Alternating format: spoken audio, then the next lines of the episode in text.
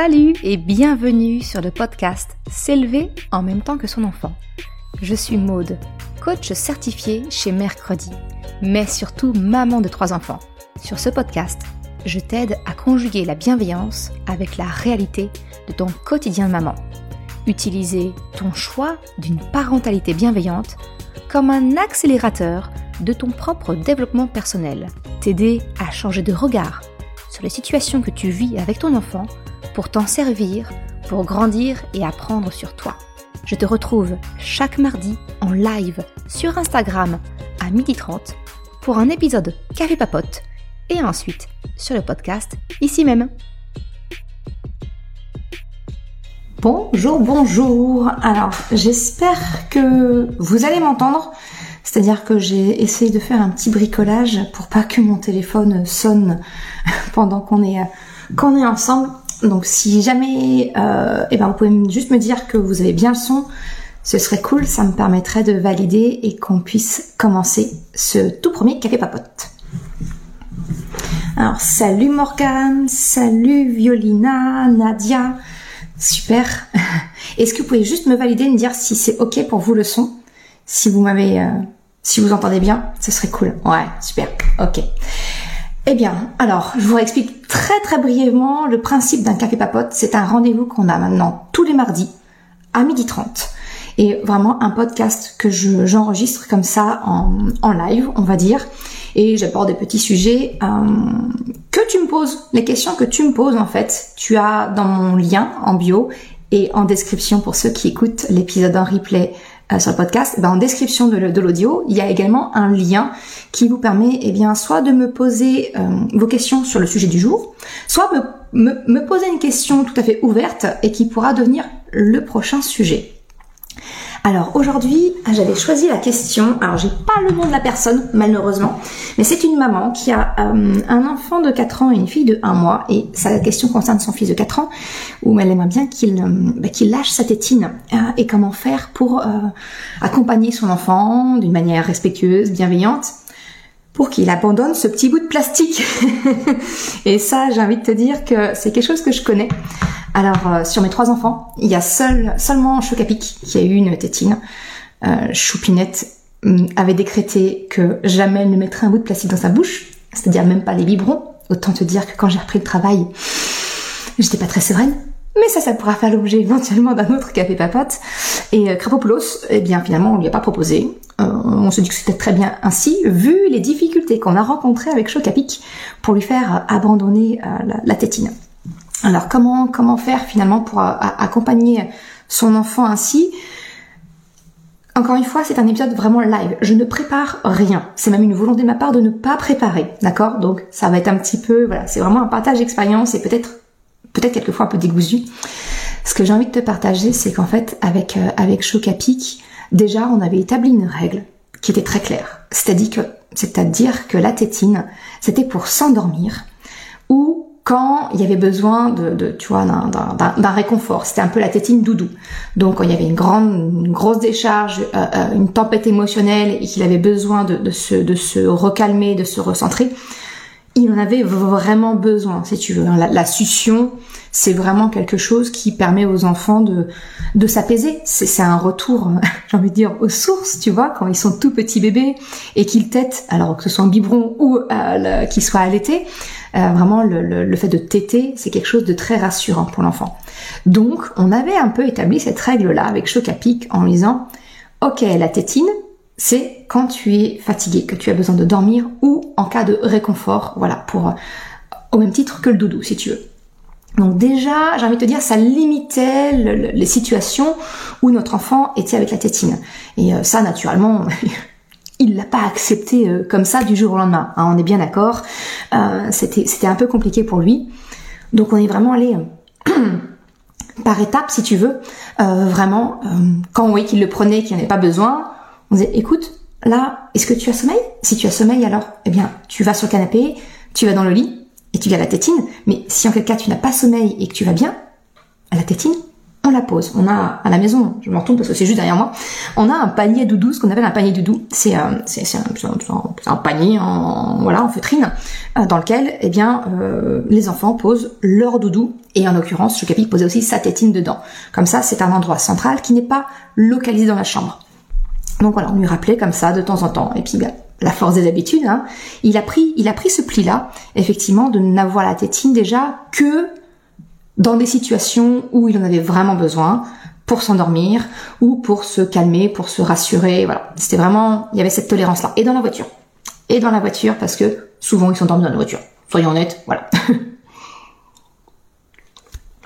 Excuse-moi. Ça, d'habitude, tu ne l'entends pas sur le podcast, parce que quand je parle, j'ai soif. Mais là, voilà, c'est du, c'est vraiment du live.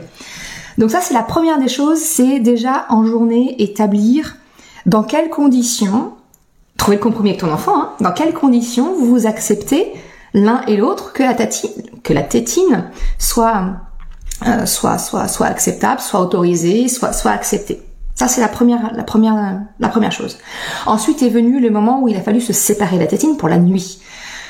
J'ai recherché pour. euh, alors je dis que je fais pas de, préparation pour les podcasts, c'est faux. Là, j'ai essayé de réfléchir un petit peu quand est-ce que Chocapic a abandonné la tétine.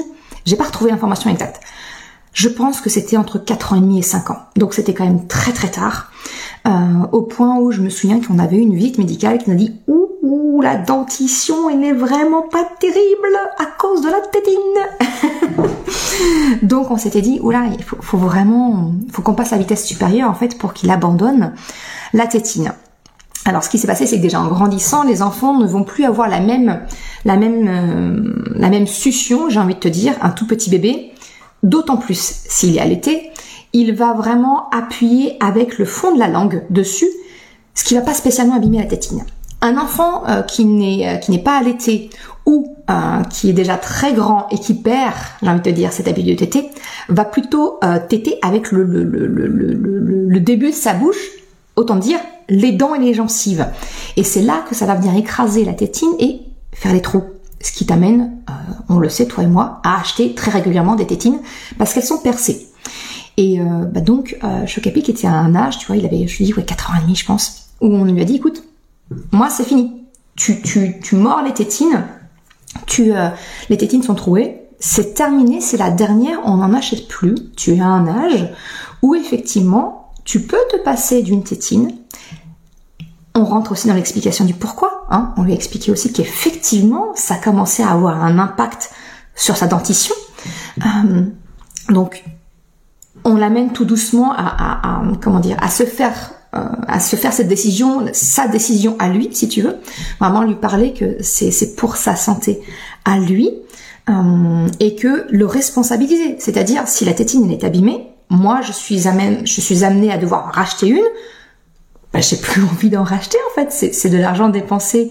Et euh, et je pense qu'il est à un âge qu'il est suffisamment grand pour pouvoir se réguler différemment, que ce soit avec moi, que ce soit avec un doudou, que ce qu'importe l'objet de substitution, j'ai envie de te dire, la tétine, passé un certain âge, ils peuvent effectivement s'en passer. Euh, alors, pour, tu je sais que la question qu'on va me poser, c'est de dire, mais à quel âge? J'ai envie de te dire, je pense qu'un enfant vers 3 ans, 4 ans est capable euh, de commencer à s'autoréguler euh, avec un autre système en tout cas qu'une tétine. Hein. S'autoréguler seul, non, pas du tout. Non, non, ça sera pas avant 7, allez, 6, 7, 8 ans, euh, où tu vas avoir les, prémices euh, d'une capacité d'autorégulation émotionnelle. Mais à 3-4 ans, on est capable de transférer son, son, j'ai envie de te dire, ce, besoin de se rassurer sur un autre objet, une- d'une autre façon qu'une tétine. Voilà la précision que je voulais t'apporter. Tout ça pour dire que euh, arrivé là, donc on a expliqué à Chocapic effectivement qu'il était bon de euh, bah, d'abandonner doucement cette tétine au profit de quelque chose d'autre. Et donc on lui a dit écoute c'est ta dernière tétine d'accord? On n'en rachètera pas. S'il y a un trou dedans c'est terminé. Donc on, on l'amène dans une forme de responsabilisation. Autant te dire que quand il a assimilé ça il en prenait soin mais c'était mon dieu fallait vraiment prendre soin de la tétine. Et euh, pourtant avec le avec le temps je dis voilà il, était grand donc même s'il faisait attention le, ses, dents frottaient dessus, l'usure du plastique. À un moment donné, la tétine a craqué. Hein, c'est du plastique, ça, ça, ça, finit par se casser. Elle a craqué et euh, elle a commencé à se remplir de liquide. Donc là, je fais, hum, c'est pas bon, c'est franchement pas hygiénique. Donc euh, euh, je lui propose, écoute, je veux bien pallier parce que c'était la, c'était la grande, c'était sa grande hantise et il était en panique totale quand il a vu que malgré tout le soin qu'il y apportait, la tétine avait craqué. Donc je lui ai proposé, j'ai dit, écoute, on va, on va y aller par étapes. Je lui ai proposé de nettoyer la tétine, tu vois, et euh, je lui je l'ai rincé sous l'eau pour essayer de voilà d'enlever euh, tout ce qui a pu s'agglomérer dedans, qui était franchement pas terrible, et je lui ai redonné. Il a mis en bouche et tu sais, il restait un tout petit peu d'eau que je venais de mettre dessus et la sensation en bouche lui a profondément déplu. C'est-à-dire que tu sais, le, un peu comme le canard plein d'eau là dans ton bain, euh, qui reste toujours avec de l'eau, et eh ben ça en bouche, ça lui faisait une drôle de sensation. Et de lui-même, il dit, ok, non en fait, euh, ça me plaît pas cette sensation là. Donc il a été à même là de me dire, ok, on s'en sépare. Alors, il l'a abandonné. Tu vas me dire, ah ouais, c'était quand même facile pour toi. Euh, moi, c'est pas du tout le cas avec mon enfant. Non, ça n'a pas été si facile. Clairement, il, en a, pris cette décision, lui, du coup, de, il a accepté qu'on n'en achèterait pas une nouvelle et il a accepté de, il a décidé de ne plus la prendre parce que ça ne lui convenait plus en termes de sensations, ça ne lui apportait pas ce, ce réconfort qu'il attendait, c'était même désagréable. Mais pour autant, ça a été un moment très difficile pour lui. Donc là, on est entré dans une phase où il avait encore plus besoin, j'ai envie de te dire, d'accueil, de soutien. Euh, donc il y a eu cette forme de régression, si tu veux, où il a commencé à, à vouloir euh, ben, redormir dans notre lit. Voilà, on a, on a refait un peu de cododo parce qu'il avait besoin de, d'avoir un palliatif pour se, se rassurer de nouveau, d'une autre façon. C'est ce que je t'expliquais, hein, la tétine, c'est vraiment un, moyen de se, de se rassurer finalement. Eh ben, il y a eu cette période qui a duré peut-être, allez, 10, 15 jours, peut-être 3 semaines grand maximum, où il a eu d'autant plus besoin qu'on l'accompagne pour qu'il apprenne à se réguler d'une autre façon, autre que la tétine. Alors la nuit, c'était facile avec le cododo. La journée, les tempêtes émotionnelles, bah clairement, elles étaient beaucoup plus costauds. On va pas se, va pas se mentir. C'était quand même beaucoup plus difficile parce qu'à ce moment-là, il pleurait et il la réclamait. Et je l'avais gardé. je l'avais gardé. Je lui ai reproposé. Et il fait non, elle est pas agréable. Non, c'est une nouvelle que je veux. Non, ça par contre, on avait décidé que c'était terminé. Faut tenir bon, j'ai envie de te dire. C'est comme la parenté bienveillante, hein, c'est ça, c'est il y a un cadre. Bah voilà, la règle, elle était, on n'en rachète pas. On n'en a pas racheté. Et il a réussi à passer outre. Voilà pour mon petit partage d'expérience sur comment on a accompagné euh, l'arrêt de la tétine. J'ai envie de te dire, ça demande vraiment de recherche de compromis, de responsabilisation. Alors on arrive, euh, on est au moment où on enregistre là, on est en live, euh, on est fin octobre, donc va arriver la période de Noël. Je sais qu'il y a cette euh, cette pratique qui consiste à donner la tétine au Père Noël. Alors déjà, si tu ne connais pas ma position, je t'invite à écouter l'épisode que j'avais enregistré l'année dernière sur pourquoi je décide de ne pas faire croire au Père Noël à mes enfants. Donc ça déjà, ça élimine le truc de je le donne au vieux barbu.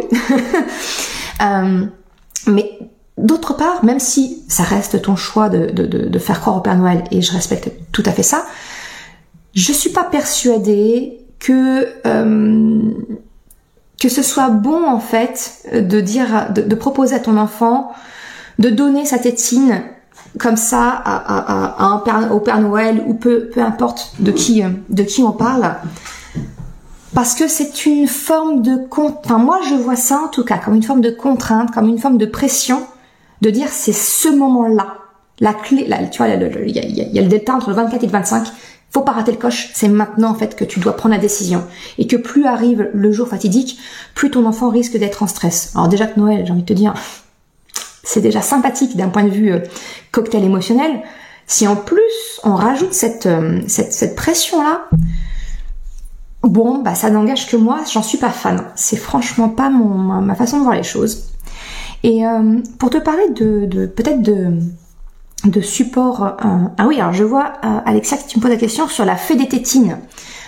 bah finalement la fée des tétines c'est un peu le même principe que pour moi que tu vois donner donner le deal de la tétine au, au Père Noël.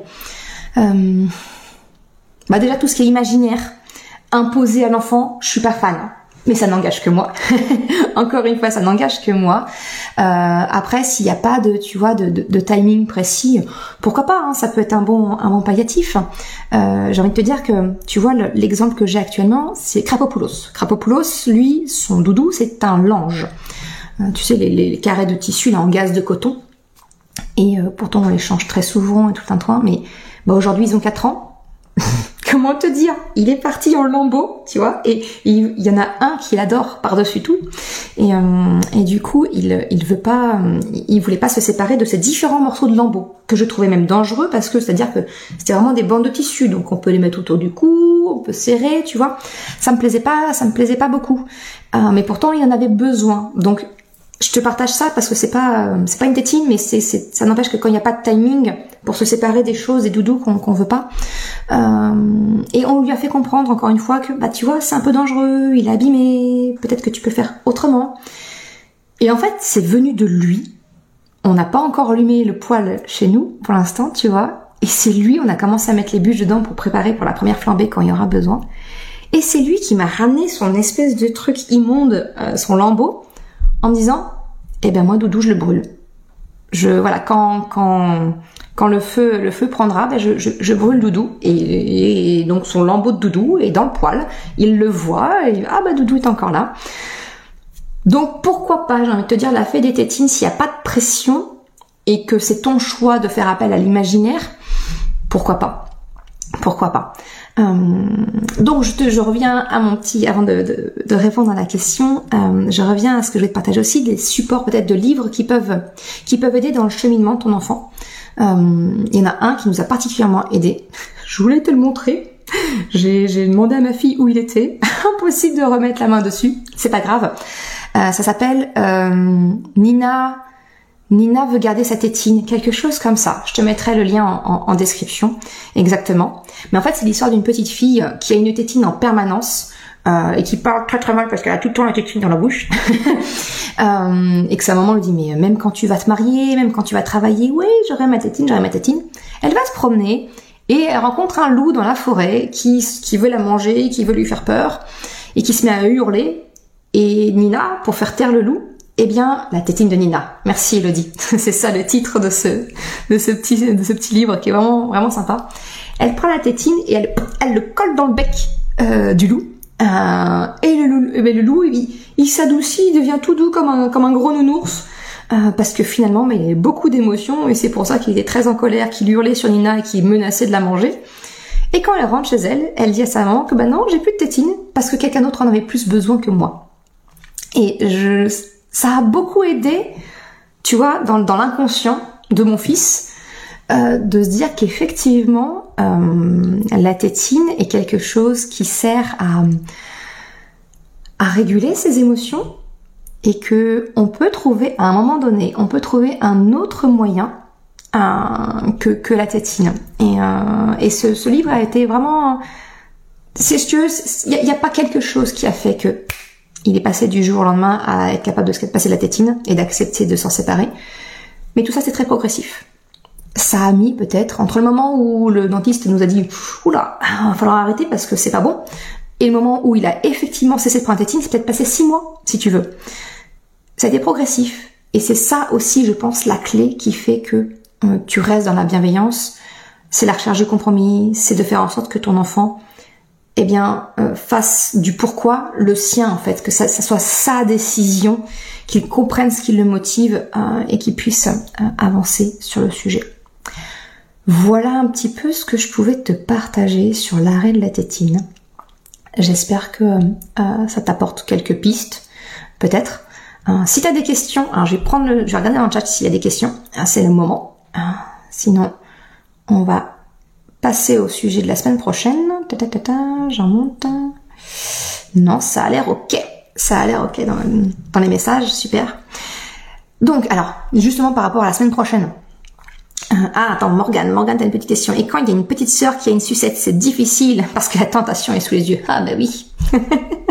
alors ça, je comprends. Je comprends tout à fait. Euh, ce que tu peux, ce que tu peux faire, c'est justement de valoriser l'aîné en disant, tu vois, tu es grand, euh, tu es en capacité, alors le fameux tu es grand, hein, on est d'accord, le piège des mots, j'en ai déjà parlé, mais en tout cas d'essayer de valoriser le fait que euh, de montrer la, différence d'âge, que oui, quand quand quand on a, alors je dis quand on est petit, quand on a, je sais pas moi, un an ou autre, on a besoin d'une tétine pour arriver à se réguler, mais que quand on a peut-être 3, 4, 5 ans, quel que soit l'âge que tu as ton, ton enfant, euh, eh ben, on est capable de faire différemment. Donc, euh, encore une fois, je, parlais de tu es grand, tu es petit. Pour éviter de tomber dans le piège des mots dont j'en ai déjà parlé, euh, de, voilà, de, mettre une pression sur tu es grand ou euh, minimiser parce que tu es petit, prends en référence l'âge de tes enfants. D'accord? Tu dis à ton grand, ouais mais c'est normal, ta petite sœur, elle a un an, elle a deux ans. À ton âge, toi aussi tu en avais une. Euh, et à ton, quand, quand ta sœur aura ton âge, elle aussi, on va l'accompagner pour qu'elle puisse trouver un autre moyen pour se rassurer. Tu vois, ça serait comme ça que j'aborderais, que j'aborderais les choses en fait, pour répondre à, mon grand, euh, à qui je demande d'abandonner la tétine, alors que bah, il y a, y a, y a un, enfant, une petite sœur ou un petit frère plus jeune, qui a tentation en permanence sous les yeux. Voilà, comme ça, je, comment j'essaierai d'aborder la chose. Donc, je te disais, pour la semaine prochaine. Mardi tombe un 1er novembre. Donc je, décide de bien de lancer ce concept de podcast euh, pile au bon moment. Donc on se donnera pas rendez-vous mardi, mais je maintiens le rendez-vous. On se verra une journée avant. Donc le lundi, le lundi, le lundi 31 octobre, on se retrouve à 12h30 pour un nouveau café papote. Et cette fois-ci, le sujet euh, que j'ai eu, la question qui m'était posée, c'est la peur d'être trop bienveillante Surtout, d'autant plus quand on a un enfant unique, quand on n'a qu'un seul enfant et qu'on est toujours avec lui. Est-ce que, est-ce qu'on risque d'être trop bienveillante, d'être trop avec lui? Euh, Voilà, c'est le sujet que j'aborderai la semaine prochaine. Donc, si jamais ça t'éveille des questions, encore une fois, je te renvoie au lien qui se trouve dans ma description. Euh, tu as, ou alors dans la description de, de l'épisode de podcast, et tu trouveras le lien pour euh, me poser ta question sur un autre sujet ou sur le sujet de la semaine prochaine. Voilà pour l'épisode d'aujourd'hui. Merci beaucoup d'avoir été euh, présent pour ce live et puis de m'écouter en replay sur le podcast. Je te souhaite une excellente après-midi et je te dis à très bientôt. Ciao Je te remercie d'avoir écouté cet épisode Café Papote. Si tu désires toi aussi me poser ta question pour le sujet de la semaine prochaine, ou alors me soumettre une idée de sujet peut-être, eh bien tu trouveras en description de cet épisode le lien du questionnaire pour me faire part de ta question ou de ta suggestion. Si tu as aimé l'épisode, s'il t'a été utile, je t'invite à le partager, à en parler autour de toi. Ou si le cœur t'en dit, de me laisser une note de 5 étoiles ou un commentaire sur ta plateforme d'écoute préférée.